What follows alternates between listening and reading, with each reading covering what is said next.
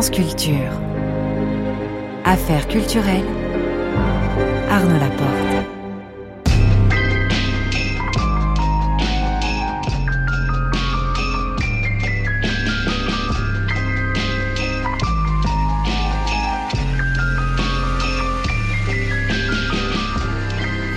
Ce soir, je reçois Daniel Close. Vers 19h45, le son du jour. Nous écouterons Déjà Vu d'Eda Diaz. Vers 19h50, le grand tour de Marie Sorbier qui est toujours à Brest euh, pour nous parler ce soir d'une des nouvelles expositions à la Passerelle Centre d'Art Contemporain. Le tout est réalisé par Alexandre Fougeron avec Anthony Thomasson à la prise de son.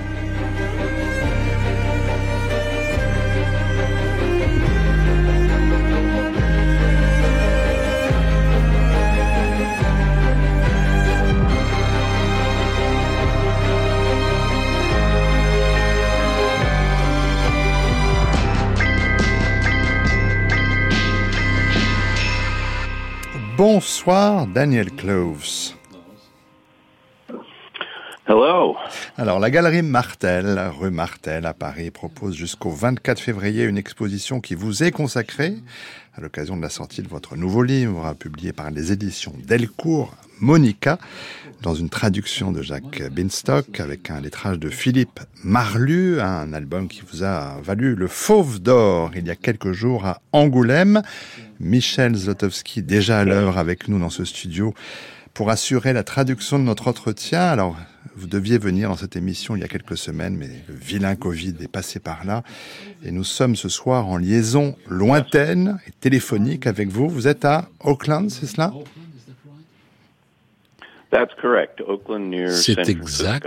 Auckland, en face de San Francisco. Vous n'habitez plus depuis longtemps à Chicago?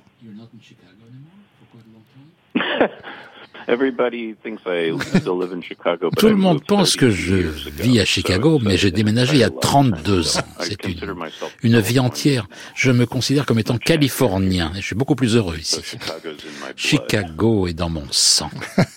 Alors je remets ma fiche à jour. Alors comment en êtes-vous venu à devenir illustrateur, auteur de bande dessinée C'est bien sûr la première question, celle de la vocation. Alors il y aurait, Daniel Cloves, une scène primitive ce moment où, quand vous aviez 4 ans, vous voyez une couverture d'un numéro de Strange Adventures et où vous fondez en larmes avant de vous taper la tête contre un mur. Est-ce que cette histoire est véridique? non seulement c'est vrai, mais en uh, plus, je regarde cette couverture, l'illustration de cette couverture que j'ai pu acheter, l'original, il y a quatre ans. Et pour moi, c'est comme si je possédais la Mona Lisa, la Joconde. Alors c'est votre euh, frère aîné qui va être votre fournisseur officiel, euh, vous passant de nombreuses revues des années 50. Alors vous vous êtes né en 61 en vous faisant découvrir un peu plus tard le travail de, Robert Crumb, par exemple. Mais quelle place avaient ces lectures pour vous, enfant, Daniel Close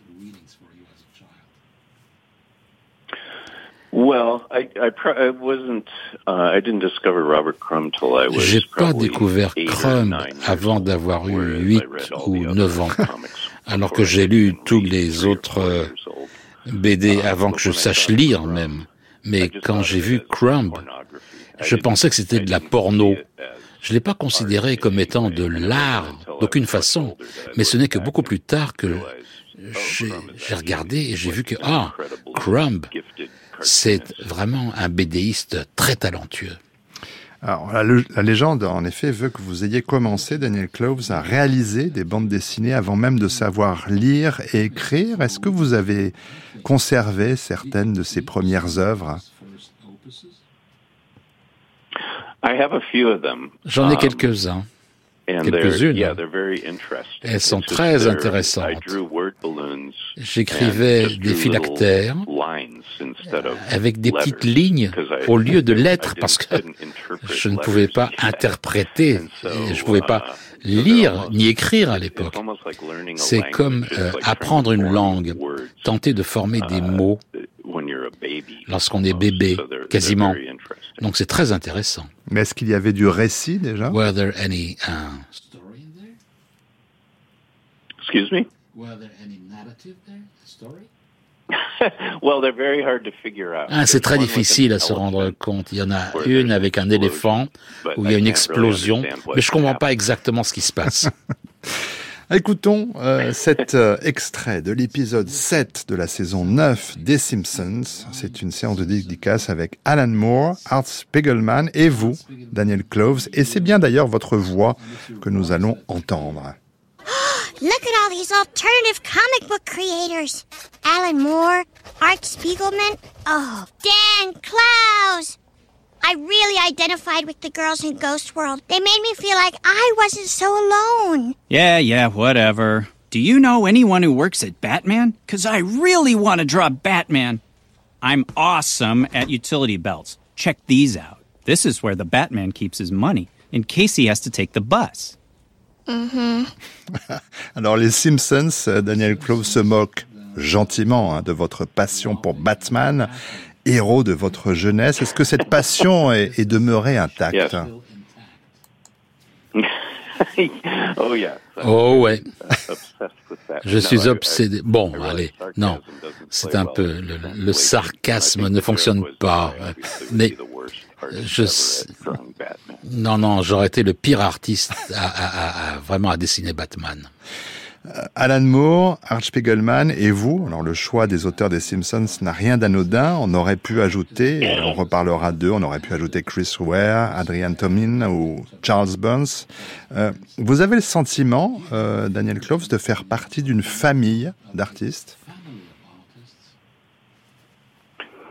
Oui, on a ce sentiment à travers le temps on migre vers euh, ces gens dont le travail est semblable au vôtre,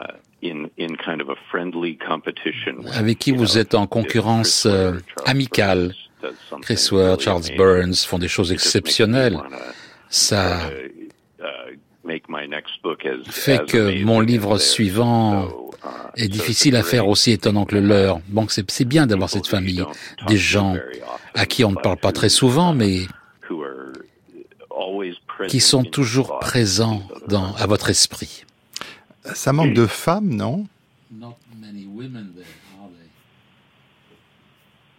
I, I have several. The, the uh, French artist. Nicole Non, non, mais les- Nicole a toujours été une de, was, vraiment de mes uh, BDistes favorites. Les Françaises sont là, heureusement. The one who got her published in C'est moi qui l'ai publiée aux États-Unis, en fait, parce qu'elle était Uh, quasiment inconnue chez nous. Julie favorite. la Canadienne, est aussi quelqu'un euh, que j'aime beaucoup. next to my Ben, Strange J'ai un Adventures. tableau d'elle euh, à côté de mes Strange Adventures, de mes magazines. Alors, avant d'être euh, l'auteur mondialement connu que vous êtes devenu, Daniel Close, on va rembobiner un peu pour dire que vous avez étudié le dessin à l'Institut Pratt de Brooklyn. On peut pas dire que vous en gardiez un souvenir émerveillé, je crois. You know, it, when it was when it was fresh in my mind, when it Quand c'était when I was frais dans ma 10 or mémoire, quand j'avais art school, I was very 10 ans, euh, après uh, l'école, j'étais très dédaigneux de cela parce que ils étaient totalement opposés aux BD. Et c'était comme si moi, j'avais à, m'instruire moi-même. Mais à travers les décennies, je le considère comme véritablement un moment extrêmement important d'être près d'autres artistes, avec des gens qui étaient intéressés à la BD de la manière dont moi je l'étais uh, aussi. Et Vraiment, ça m'a fait aller dans la direction uh, qu'a prise ma vie.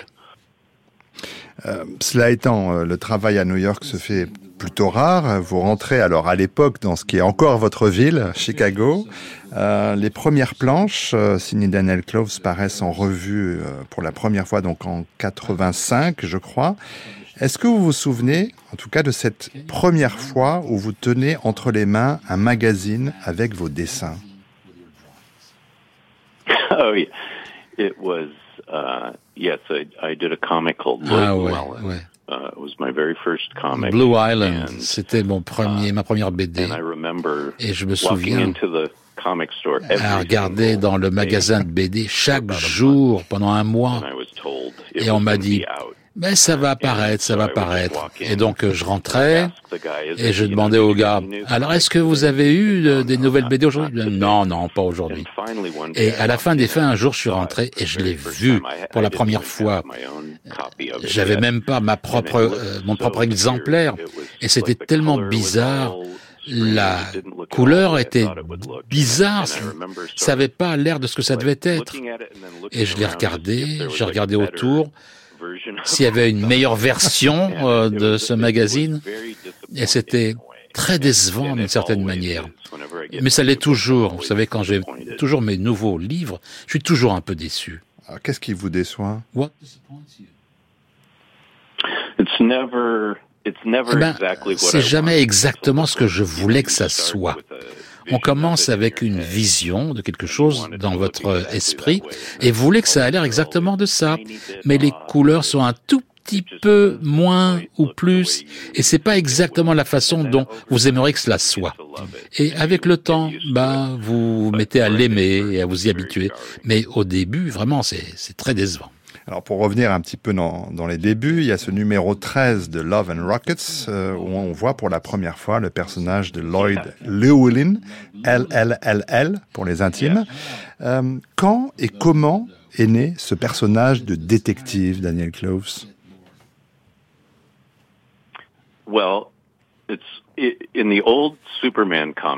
dans les vieux euh, BD, les vieilles BD de Superman, il y avait toujours les autres personnages qui avaient des initiales LL, Lois Lane et, et tous les autres. Et moi, par plaisanterie, eh ben, moi j'ai mis Lloyd Llewellyn. Lui, il aurait des L en plus et ça serait le personnage issu des Superman. Et un jour, il y a toujours, il y a eu une histoire avec l'autre. J'ai pas réfléchi, mais ça m'est apparu à l'esprit et j'ai dessiné ce personnage de détective auquel j'avais pas pensé, à qui il était. Non, pas du tout. J'avais pas pensé, j'avais pas réfléchi.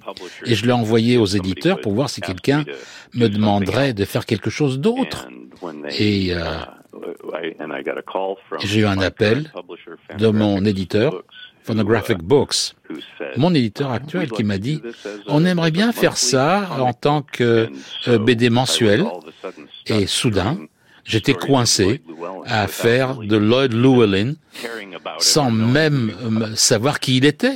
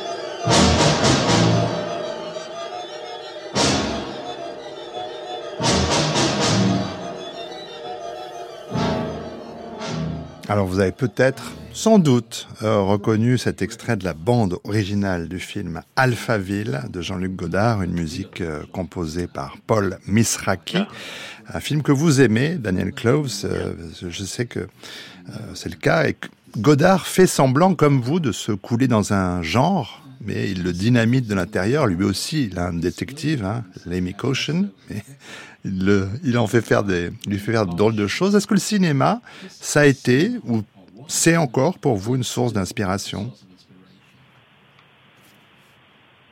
Yes, I, I uh,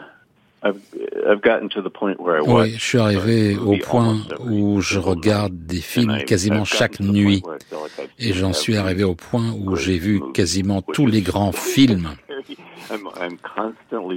et je cherche sans cesse à trouver des films que j'ai laissés de côté en route, mais c'est très très difficile de trouver quelque chose dans cette ère de streaming où je passe la plupart de mon temps à passer à travers des listes de films pour trouver quelque chose que j'ai pas vu. Alors, quel serait le dernier film qui vous ait marqué?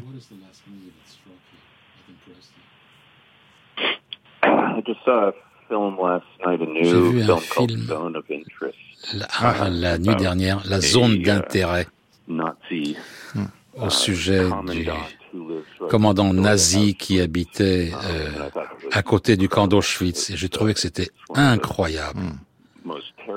C'est euh, un des films les plus terrifiants que j'ai jamais vus. Hmm.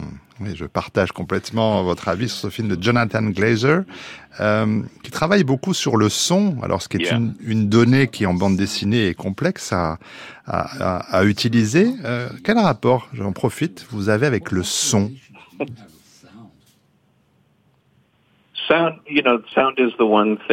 Le son, c'est la seule chose que l'on puisse pas faire en BD. Il faut trouver une façon de faire croire au lecteur qu'il entend quelque chose. J'essaye d'établir des rythmes à l'arrière-plan dont on ne serait pas conscient lorsque vous regardez la BD. Mais ça, vous le verrez de façon inconsciente. Dans Monica, la première histoire de Monica, il y a une série de coups de feu, d'explosions et d'effets sonores qui créent quasiment une construction musicale. Et c'est la meilleure des choses qu'on puisse faire, c'est le mieux qu'on puisse faire. Mais bon, voilà, la musique dans les BD, c'est quelque chose...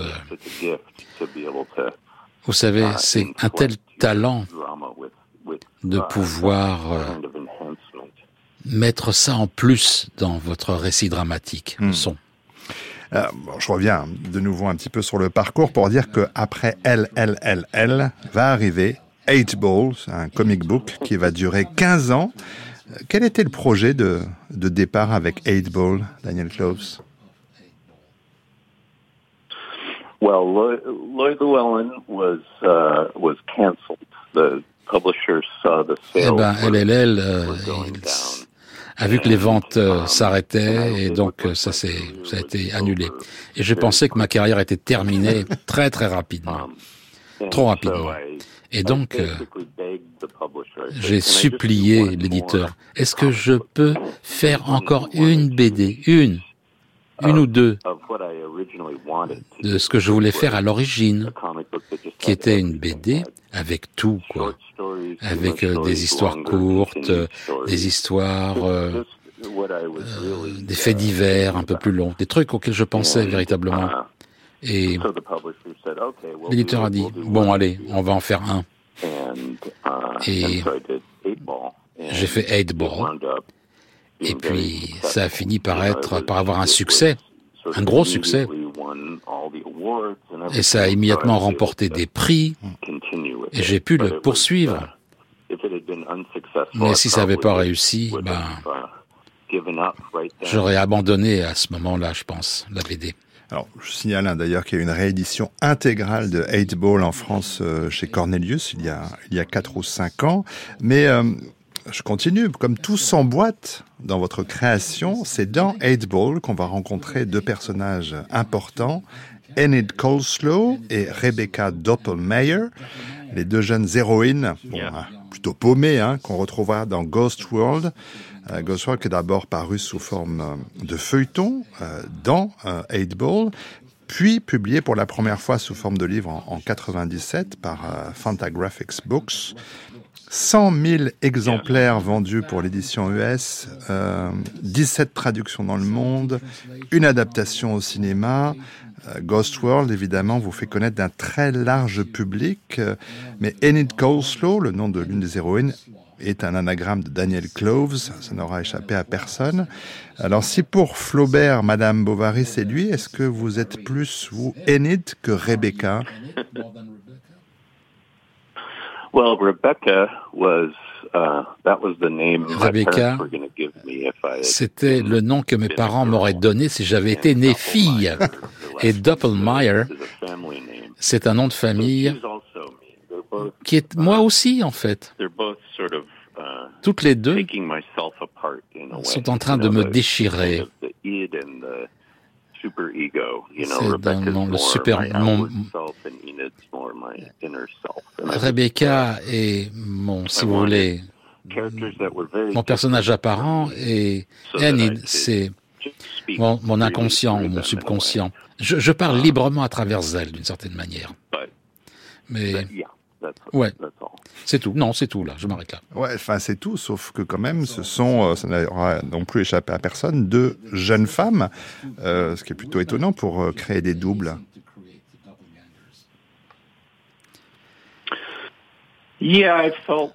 Um, I just felt like I, I, I felt like I spoke j'ai senti que je parlais comme une adolescente.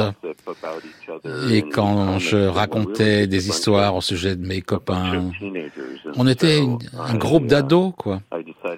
Et j'ai décidé de le canaliser dans le dialogue. J'ai pas réfléchi, mais mon moi, c'est une version de ma propre voix, de la manière dont je parlais normalement, en fin de compte. Mais vos personnages, Daniel Close, tout au long de vos livres, euh, bon, ils ont du mal quand même justement avec la vie, quel que soit leur âge, quel que soit leur genre. Ils ont du mal avec le monde, avec les autres.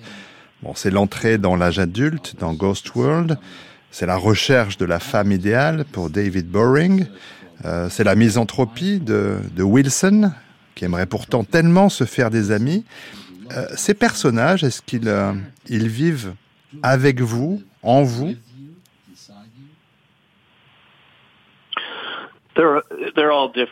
Ils sont tous différents. Je commençais à écrire en pensant à un personnage que je ne comprends pas totalement. Comme dans le cas de Wilson, par exemple. Lui, il était basé sur euh, une personne que je voyais dans un café. Et je travaillais là-bas. Et lui, il s'assoyait, il me parlait, et bon, c'était un peu casse-couille, quoi. Et, euh, et avec le temps, quel que soit ce qui lui arrivait, je trouvais une façon de le comprendre et finalement ouvertement de l'aimer, de trouver son côté humain. Et c'est comme ça qu'il a commencé. J'ai essayé d'entrer dans son esprit, de comprendre d'où il venait, et pourquoi il était comme il était, quoi? Euh, il faut dire aussi que plusieurs de vos romans graphiques, je l'ai dit pour euh, euh, Ghost World, mais ont été adaptés à, à l'écran. Est-ce que vous aimez, Daniel Clove, vous impliquer dans ces adaptations ou est-ce que vous préférez en rester éloigné?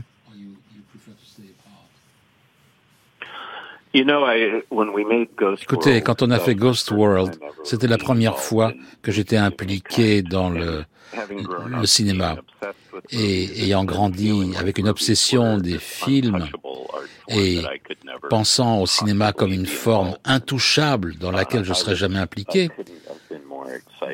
ça m'a vraiment enthousiasmé. J'y étais pendant chaque seconde du tournage de Ghost World. Je me levais à 4 heures du mat et j'allais sur le plateau et j'allais là où ils filmaient et j'ai aimé ça. Et après, ça a été terminé, je me suis rendu compte que je voulais pas être dans le cinéma. Je voulais pas être obligé de d'être créatif que quand vous avez dormi que trois heures. Non, il y a tellement de pression. Et c'est pas la façon dont j'aime travailler. Et pour euh, le, le, film suivant, Art School Confidential, je les ai laissés un petit peu de côté. Et puis avec Wilson, moi j'ai rien eu à voir avec. Alors, on va continuer, cela étant, dans, le cinéma avec votre choix musical, Daniel Clove, pour cette émission, alors qui s'est porté euh, sur la musique des Intouchables, ça c'est le français, Machine Gun McCain, ça pour les États-Unis. Le titre original, c'est Li Intocabili. Euh, c'est un film italien réalisé par Giuliano Montaldo, sorti en 69 C'est une adaptation d'un roman policier, euh, Candy Leg, de l'écrivain américain Ovid Demaris. Très beau générique, puisqu'il y a quand même John Cassavetes, Britt Eklund, Peter Falk, il y a aussi euh, Gina Rollins dans un petit rôle. Musique signée Ennio Morricone, euh, et on va entendre ici chanter par Jackie Linton. Pourquoi ce choix musical?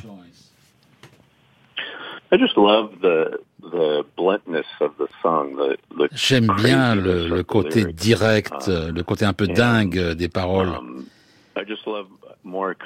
J'aime beaucoup Morricone et la façon dont il mélange um, les, son érudition uh, classique avec vraiment euh, l'effet le plus bas de gamme euh, des, des, des, pulpes.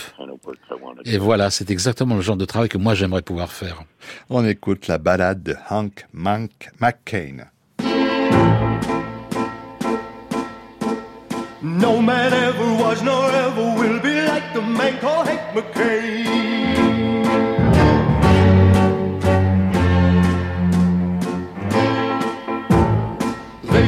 Him up, but they can never, never stop him living up to his name.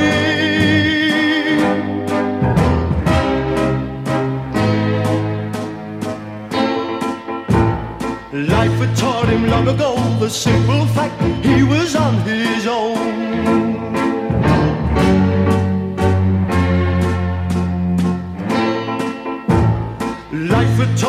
Not to count on anyone except himself alone.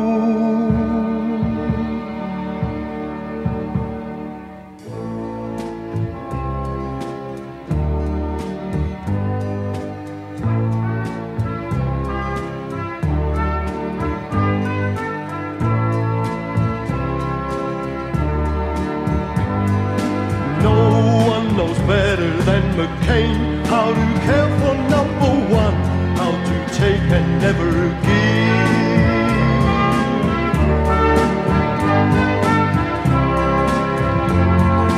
No one knows better than McCain that when all is said and done, that's the only way to live.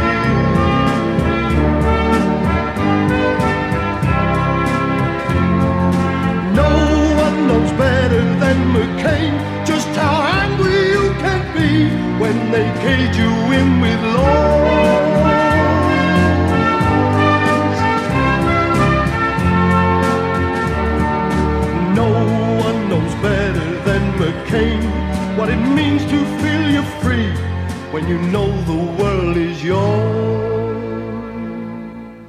Cette chanson composée par Ennio Morricone vous était offerte par Daniel Cloves, son choix musical euh, dans cette euh, émission ce soir. Alors, bien sûr, on va pas retracer tout votre parcours et on va parler de Monica, mais j'aimerais m'arrêter quand même sur Patience, paru en 2016, qui demeure à ce jour votre plus long, par, la taille, hein, volume euh, roman graphique. Depuis vos débuts, on retrouve sous votre plume des, influences des, comics dont on a parlé, des comics de votre enfance. Mais avec ce livre, vous avez dit que vous vouliez un trait plus simple, plus brut. c'est le fond, c'est la tonalité du récit qui influe pour vous sur la forme, sur le dessin?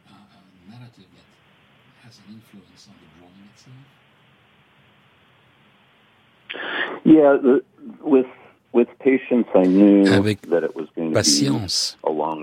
Je savais que ce serait une histoire assez longue. Donc il fallait que j'en vienne avec un style qui ait l'air de quelque chose que je pourrais utiliser tout au long d'un livre très long, mais aussi une capacité d'adaptation dans les différentes périodes. Donc, euh, c'était très subtil ces changements en fonction de l'époque à laquelle l'histoire se passait. Mais il fallait pas que ça ait l'air que ce soit une série de styles différents. Il fallait que ce soit vraiment dessiné dans le même temps. on va parler forme et fond toujours. Euh, en 2020, sur France Inter, votre collègue Charles Burns répondait à la question Qu'est-ce qu'un bon dessin? Écoutez sa réponse. Chaque fois que je me mets au travail, j'essaie de comprendre. Chaque fois que je me mets à dessiner, j'essaie de le comprendre. Avec la BD, c'est intéressant parce qu'il y a un travail que l'on accomplit qui pousse l'histoire à son terme. On ne peut pas arriver à ce que toutes les cases soient belles et parfaites. Et parfois, quand je dessine, je me dis, bon, ça va, je ne peux pas la redessiner encore 20 fois, ça suffit comme ça. Avec un peu de chance, on arrive à un point où on découvre quelque chose qu'on ne pensait pas pouvoir dessiner, une chose à laquelle vous ne pensiez pas auparavant. Pour moi, c'est la découverte de l'inattendu. C'est ma meilleure explication. Et pour vous, Daniel Klaus, qu'est-ce qu'un bon dessin?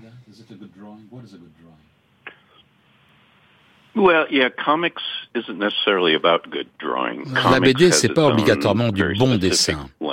La BD a son propre langage spécifique. J'aime bien euh, le, bon dessin dans les, les, BD, mais parfois ça, c'est au détriment de l'histoire. Si vous dessinez de façon trop réaliste en utilisant trop de références photographiques, ben, je crois que c'est un problème commun. Hein, ça peut vous arrêter net. Et quand vous lisez une BD. Mais quand je ne travaille pas sur des BD, comme maintenant par exemple, je commence un, un nouveau roman graphique et je veux passer toute ma journée ou la moitié de ma journée en faisant des dessins basés sur euh, la nature et en faisant vraiment des bons dessins, les genres de trucs que je mettrais pas dans une BD. Mais quand vraiment je m'assieds pour faire une BD, mon esprit change et je dessine plus comme euh, un dessin, comme une iconographie, mettant des éléments qui racontent l'histoire d'une manière où je veux la raconter, plutôt que de dessiner de façon exacte une coiffure, par exemple. Alors, pour être un peu concret, quels sont, les, quels sont vos outils Crayon, pinceau. Uh, Après des années uh, d'utilisation de une brosse uh, britannique et je suis passé à une, un Raphaël, um, un outil français et c'est ce que j'utilise pour tout, sauf pour le lettrage. Ça peut arriver, à faire des trucs très très pointus, et on peut faire un peu de pression dessus, et on peut faire des lignes très épaisses, et tout est fait avec euh, euh, une brosse couleur, et puis ensuite avec euh, des, des, des, crayons de couleur. C'est donc tout ça à l'ancienne. Hein. J'utilise les mêmes outils qu'un BDiste utilisait dans les années 20, de 1920. Oui, il y, a, un siècle. Mais euh, ces, ces, outils, euh, euh, ces, ces, ces, crayons, vous les avez changés pour quelles raisons Qu'est-ce qu'est-ce que vous avez trouvé mieux dans ces produits français? The, uh, bah, les Britanniques étaient fantastiques, je les ai utilisés pendant 20 ans à peu près, et puis au cours des 4-5 dernières années, je les achète en gros, ils sont très chers, hein. et j'en achète 20 à la fois, et je dis, j'en utiliserai 5 qui sont suffisamment bons, et pour les autres, la, la pointe euh, eh bien, euh, ne peut pas être contrôlée parce qu'elle s'écrase. Alors que les Français, ils sont exactement comme étaient les Britanniques il y a 20 ans. Ils sont fabuleux. Alors, vous disiez tout à l'heure, Daniel Close, êtes toujours déçu dans la, par la publication, euh, l'impression de, de, vos dessins. Alors, en ce moment, à la Galerie Martel à Paris, on, on voit une exposition de, de vos dessins euh, liés à la sortie de, de Monica. C'est important pour vous de pouvoir euh, exposer, justement? Uh, c'est un peu mélangé. Hein. J'aime pas regarder mon propre travail. J'aime bien que ça me reste un peu uh, mystérieux pour moi. Hein. Pas, je n'ai pas mon propre travail euh, exposé sur mes murs chez moi. J'aime bien que ça reste dans mon esprit, Et de le voir dans une galerie comme ça, ça me semble très étrange. Mais d'autres personnes semblent aimer voir ça. Et j'aime bien montrer en quelque sorte le processus, la façon dont c'est fait, plus pour des jeunes artistes pour qu'ils puissent avoir euh, le, le ressenti de la façon dont ils pourraient approcher cela. Euh, pour parler de Monica et de rester dans la, dans la forme avant de parler euh, du fond, euh, ce livre est découpé en chapitres dont, dont les titres s'inscrivent dans des polices de caractères toujours différentes.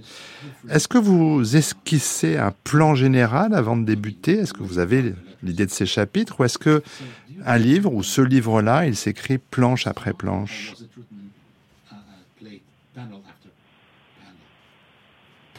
In Monica? It was, um, I, I had a very vague sense J'avais un sentiment très vague de ce que je voulais faire, une collection entre 7 et 10 histoires, um, et chacune traiterait d'une partie différente de la vie. Et je n'étais pas certain que ça serait le même personnage hein, quand j'ai débuté. Mais la première histoire, je l'ai... Je l'ai dessiné au sujet de Pretty Penny. C'est l'histoire de la mère de Monica. Et je n'étais pas certain de qui serait le narrateur quand j'ai commencé. Et je me suis rendu compte que, ah ben, le narrateur, ça devrait être une narratrice, le bébé, Monica. Et c'est elle qui raconte l'histoire. Et lorsque j'avais terminé cette première histoire, je me suis senti comme si je la connaissais. Connaissant son enfance, je savais ce qu'elle deviendrait adulte. Et donc j'ai repensé l'intégralité du livre et c'est devenu Monica. Alors encore une fois, on serait quand même tenté de dire que Monica, c'est vous, euh, Daniel Close, puisqu'elle a été, comme vous, confiée à ses grands-parents par sa mère, figure paternelle euh, absente, figure maternelle donc démissionnaire. Ce manque qu'éprouvent euh, tant de vos personnages et aujourd'hui Monica, cette difficulté à, à trouver sa place dans le monde. Je ne veux pas faire de la psychanalyse de bazar, mais ça vient quand même de, de ce que vous, vous avez vécu enfant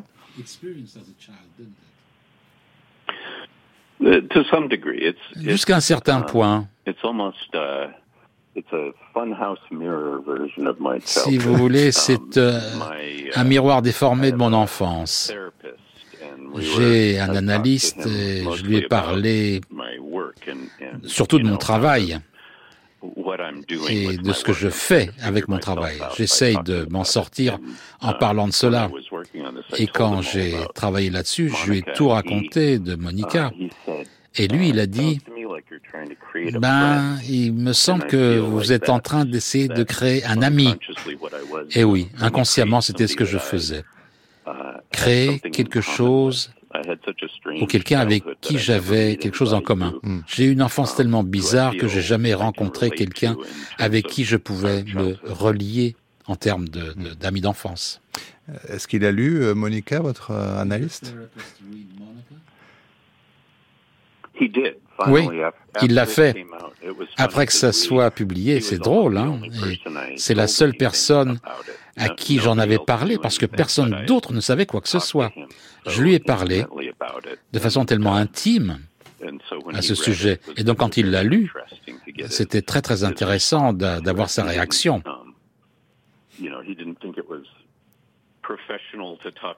Il pensait que ce n'était pas très professionnel de m'en parler, mais bon, c'était très intéressant. On ne rentrera pas dans le, dans le secret, euh, évidemment, euh, euh, du cabinet, mais est-ce que c'est une chose habituelle chez vous de ne pas parler du travail en cours?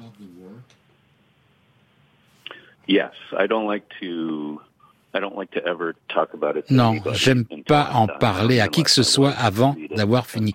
Je laisse même pas ma femme le regarder avant. Je suis... Vous savez, quand quelqu'un le lit avant que ça soit prêt, les gens auront une mauvaise impression de cela. Et moi, je veux que la première lecture soit absolument pure. Parce que c'est le seul moment où on a une réaction pure lorsque personne d'autre ne l'a lu avant. Une fois qu'un tas de gens l'ont lu, tout le monde en parle, ils s'influencent les uns les autres, et vous avez une réponse qui n'est pas tellement intéressante. Et les dix premières personnes qui le lisent sont celles qui sont les plus importantes. Alors vous avez une liste de ces dix personnes, enfin je vous demande pas de la donner, hein, mais vous l'avez. I do. bah oui. I have, oui, oui. I have probably, probably 20 Disons que j'ai 20 personnes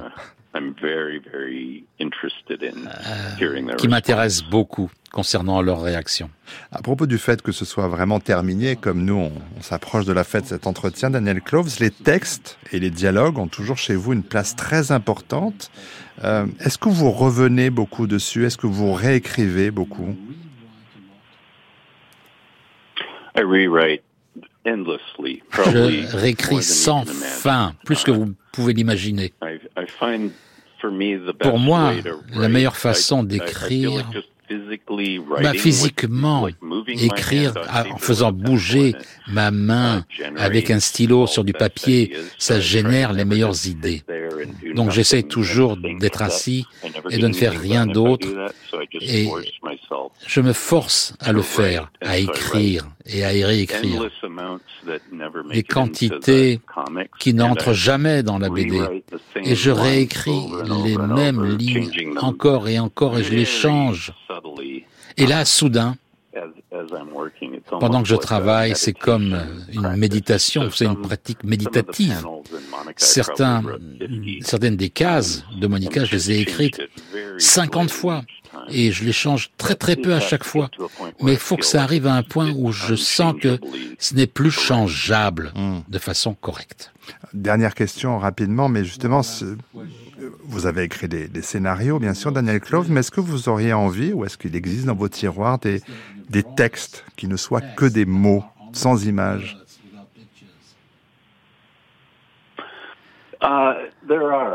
Il y en a. Il y en a. J'ai écrit quelques histoires qui sont, qui devaient être des BD, mais qui fonctionnent mieux sans images. Mais je ne sais pas ce que je vais en faire. Je sens que je suis un BDiste. Je suis pas prêt à publier des œuvres qui ne sont pas des BD. Je veux pas euh, concurrencer euh, des écrivains. Non. C'est pas. Non. C'est, c'est, c'est pas mes compétences. Je suis beaucoup plus quelqu'un qui raconte des choses visuellement. Et ça, il faut les raconter merveilleusement. Alors je rappelle que la Galerie Martel à Paris propose jusqu'au 24 février une exposition qui vous est consacrée à l'occasion de la sortie de ce nouveau livre Monica, en France aux éditions Delcourt dans la traduction de Jacques Binstock, Lettrage de Philippe Marlu, un livre qui a reçu le Fauve d'Or 2024 à Angoulême. Il me reste à remercier Michel Jotowski qui a assuré la traduction de notre entretien et vous remercier, Daniel Cloves, d'avoir été notre invité. Merci oh, à vous. Merci de m'avoir accueilli.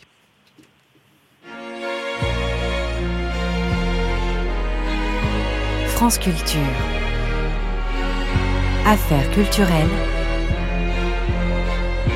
Arnaud Laporte. De la French Touch à la colombienne, c'est ce qu'on peut lire sur la musique d'Eda Lias. Cette artiste franco-colombienne présente son premier album, le réjouissant Suave Bruta, qui ponctue la longue recherche d'une identité musicale. Formée au piano au conservatoire de Boulogne-Billancourt, Eda Diaz a été bercée lors des étés qu'elle passait chez sa grand-mère à Médéine par le tango, le boléro ou encore le bambuco. À l'âge adulte, elle s'est tournée vers la contrebasse et a commencé à composer ses premières chansons avec l'aide du producteur Anthony Vinzenrecht, déjà présent à la réalisation de son premier EP en 2017, la musicienne livre un album aux références aussi nombreuses que maîtrisées au niveau des rythmes. Elle est allée chercher du côté du Valletano, du Bouyerengue, du Danson, de la valse équatorienne, du Curulao et du Boléro. Côté instrumentation, on retrouve, aux côtés de la contrebasse, un large panel d'instruments comme la guitare et le bombo colombien, mais aussi de nombreux samples d'animaux et de pièces musicales. Dans ses textes, chantés pour l'essentiel en espagnol, Eda Diaz rend hommage à la poésie sud-américaine, et pour les francophones, le morceau Déjà vu peut donner une idée de sa plume.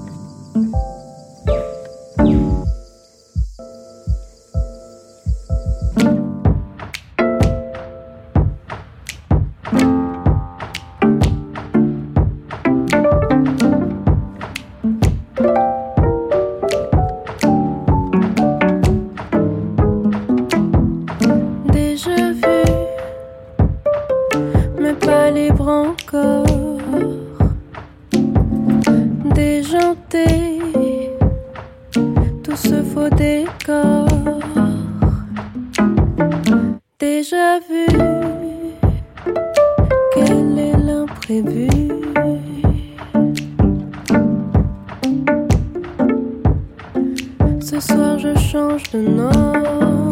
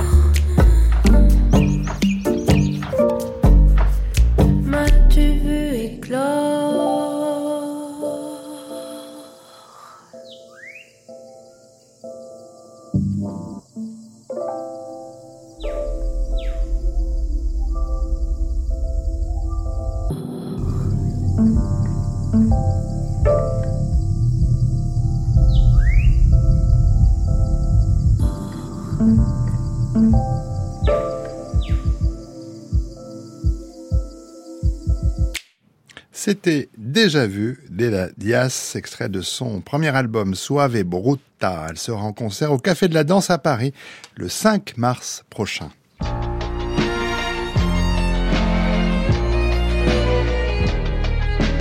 France Culture, le grand tour, le grand tour, grand tour. Marie Sorbier. Bonsoir Marie, où êtes-vous donc ce soir? Bonsoir Arnaud, je suis toujours à Brest et je vous emmène au Centre d'art contemporain La Passerelle qui est en train d'accrocher les trois prochaines expositions que nous allons donc découvrir en avant-première. Donc je suis Emmanuel Balédier, je suis chargée de communication à Passerelle Centre d'art contemporain à Brest. Merci de nous accueillir. Nous venons de rentrer dans ce bâtiment qui est quand même très imposant hein, quand on arrive. C'est un grand bâtiment qui date de la reconstruction brestoise c'est un bâtiment euh, qui a euh, sa spécificité dans l'architecture parce qu'il y a cet énorme patio central surmonté de sa mezzanine et puis donc de cette verrière zénitale qui offre une lumière absolument incroyable. Et comment on est hauteur sous plafond là? On est sur du 12 mètres sous poutre et je crois qu'on est sur 15 mètres sous, sous verre. Effectivement, ça fait une grande hauteur. La passerelle, c'est un centre d'art. Pouvez nous dire en deux mots à quoi ça correspond? C'est un centre d'art contemporain. En fait, le label a été créé en 2017 et euh, Passerelle a été le premier centre d'art en fait à être labellisé en 2018 euh, parce qu'effectivement, c'est un lieu qui répondait à tous les critères. Donc, c'est un lieu de production, de diffusion et de médiation en fait en art contemporain.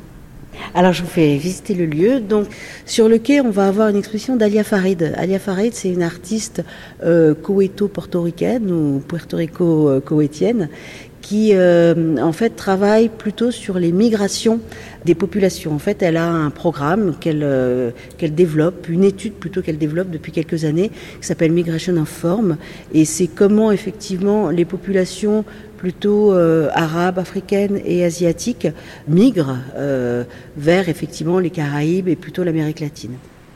Donc on va voir dans l'exposition, il y aura 16 tapis qui sont brodés, qui reprennent un petit peu soit des, menus de restaurants, mais également des façades d'immeubles.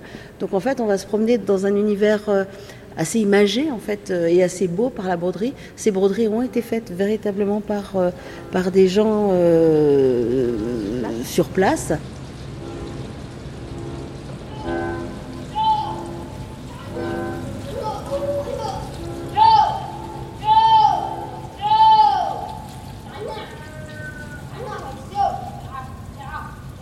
Qu'on est en train de, regarder et d'écouter Alors c'est un habitant qui euh, effectivement est en train d'appeler les euh, buffles qui sont dans les marais. Donc c'est vrai que ce sont plutôt des, appels, euh, des cris. Puisque la caméra est fixée sur lui, on est dans un, oui, dans des marais. Il y a beaucoup de végétation autour et on voit ce jeune homme. Hein, c'est un jeune homme, c'est un jeune homme effectivement qui est dans des roseaux. Euh, au fond d'un marais et en fait on va découvrir petit à petit les buffles qui vont sortir comme ça un petit peu des, des, herbes folles. Attention au sol, il y a deux barres qui font beaucoup de bruit quand on les prenne. voilà, c'était très réussi. Le grand classique. Le grand classique. Ah oui, le lieu est très grand. Hein. Un lieu est très grand. La légende dit que le bâtiment fait 4500 euh, mètres carrés. En fait, vraiment d'exposition, on est autour de 2000 mètres carrés, ce qui est déjà quand même énorme, mais qui nous permet de, euh, de, faire plusieurs expositions, de montrer différentes choses. C'est vrai que Passerelle euh, cherche aussi à véritablement être implanté sur le territoire, donc on montre des artistes locaux, mais aussi notre volonté, c'est de présenter l'art d'aujourd'hui, et donc avec beaucoup effectivement d'expositions personnelles ou collectives d'artistes internationaux. Quelle lumière d'un coup ah bah dès qu'il fait vraiment beau, effectivement, ce lieu, la blancheur du lieu ressort euh, énormément.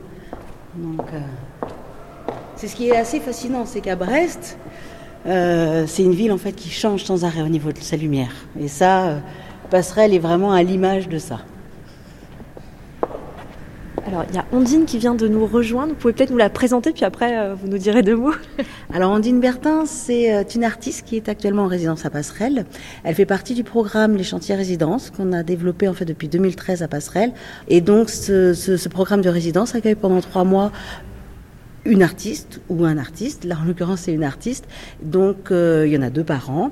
Et euh, donc, on leur offre effectivement une bourse, un atelier et tous les moyens techniques et financiers, en fait, pour mener à bien une exposition. Et l'exposition d'Ondine va commencer ben, le 15 février au moment du vernissage en même temps que les autres. Ondine, bonjour. Bonjour. À quoi ça correspond pour vous d'être accueilli euh, comme ça dans un centre d'art Vous venez de terminer les beaux-arts il n'y a pas très longtemps. à quoi ça sert finalement pour une artiste comme vous, ce type de résidence? Bah, c'est une chance parce que ça permet de développer des projets qu'on n'a pas les moyens de développer euh, par nous-mêmes, que ce soit des moyens d'espace ou financiers. Euh, et du coup, pour ma part, ça m'a permis de faire un projet beaucoup plus ambitieux que les projets des années précédentes parce que euh, je manquais d'espace ou, ou d'argent pour financer mes pièces. Pourriez nous dire en deux mots en quoi ça va consister, votre exposition qui commence dans quelques jours? L'exposition s'appelle Mogen Lab et euh, qui veut dire euh, laboratoire de mythes en breton. Et Donc vous êtes bretonne? Non, en plus. Ah. Originaire de Marseille. Mais ça fait huit ans que j'habite ici et euh, en fait l'exposition présente une fausse entreprise de création de mythes et légendes sur mesure pour les particuliers ou municipalités pour booster son offre touristique. Donc c'est une exposition assez satirique sur des questions de tourisme de masse et aussi de reformulation de légendes ou de création de légendes de toutes pièces euh, pour euh, capitaliser sur un territoire. On va aller voir l'exposition d'Ondine. Ah oui. Juste pour le plaisir de découvrir ces mythes et légendes. En avant-première. Donc là, on peut rentrer dans le bureau. Ce qu'on voit en arrivant tout de suite, c'est ce néologisme que vous avez euh, peint sur le mur, légendé. Oui, c'est un peu une injonction à, la création. Oui, légendé EZ. Exactement. Et euh, du coup, il y a ce légendé sur le mur et des bureaux euh, dans les teintes noires et chromées. Euh. en fait, je voulais évoquer la start-up avec ses, mobiliers qui sont issus de mobilier de récup, mais avec ses codes esthétiques proches assurance ou CMB, mais noir et chromé, quoi. Un truc très froid très design. Même les plantes hein, sont noires et chromées. Les plantes sont noires et chromées. Et sur les différents bureaux ou euh, au mur, il y a euh, des images euh, représentant les, différents acteurs de l'entreprise, mais toutes les images ont été créées par IA. je me suis vraiment questionnée sur l'utilisation de l'IA dans la création de, des images, mais quelque part ça faisait sens aussi pour une entreprise qui crée des mythes en quelques secondes d'utiliser cet outil aussi pour créer l'entreprise en elle-même. Donc on voit la fameuse photo de groupe, j'imagine, de l'équipe euh, du bureau, euh, tous en costume bleu. On voit aussi un arbre, alors pour le coup, qui, qui ressemble vraiment à un arbre légendaire, comme on les imagine. Des team building. Enfin, on retrouve les, disons que la, grammaire euh, de la start-up, quoi. Oui, et aussi des fausses affiches touristiques en reprenant vraiment les graphismes d'affiches d'office de tourisme de village. Découvrez l'été à Saint-Broc, ses plages et sa légende. Ce qui est troublant en voyant votre exposition, c'est qu'on voit à quel point il y a un gap immense entre la standardisation, disons, du matériel, des bureaux ou même euh, des photos de groupe qu'on a vues partout, et l'objet même de cette entreprise qui est de créer une légende. Oui, euh, mais quelque part, c'est des légendes génériques qu'il crée. C'est des légendes à moindre coût. Euh, et c'est aussi en regardant un peu ce qui a pu se faire par le passé, par exemple dans le Sancy, ou un lac où il manquait de touristes et ils se sont dit qu'ils allaient créer une légende autour du lac pour appâter euh, les curieux. quoi.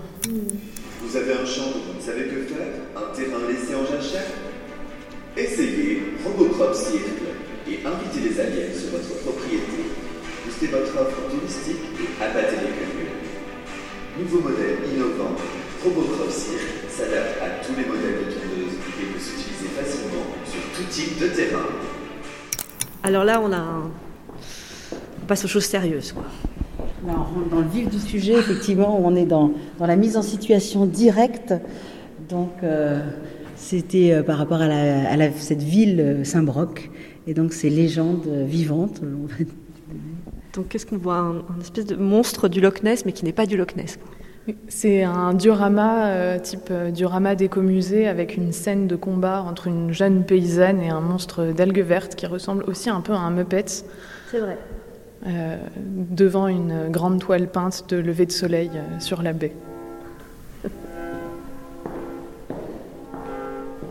Les trois expositions de la passerelle à Brest ouvrent leurs portes au public le 16 février et elles sont visibles jusqu'au 18 mai.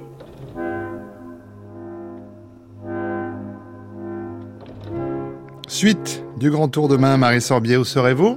Demain, Arnaud, direction la galerie Gagosian à Paris qui propose une rétrospective du photographe Richard Avedon à l'occasion des 100 ans de sa naissance. Merci et à demain.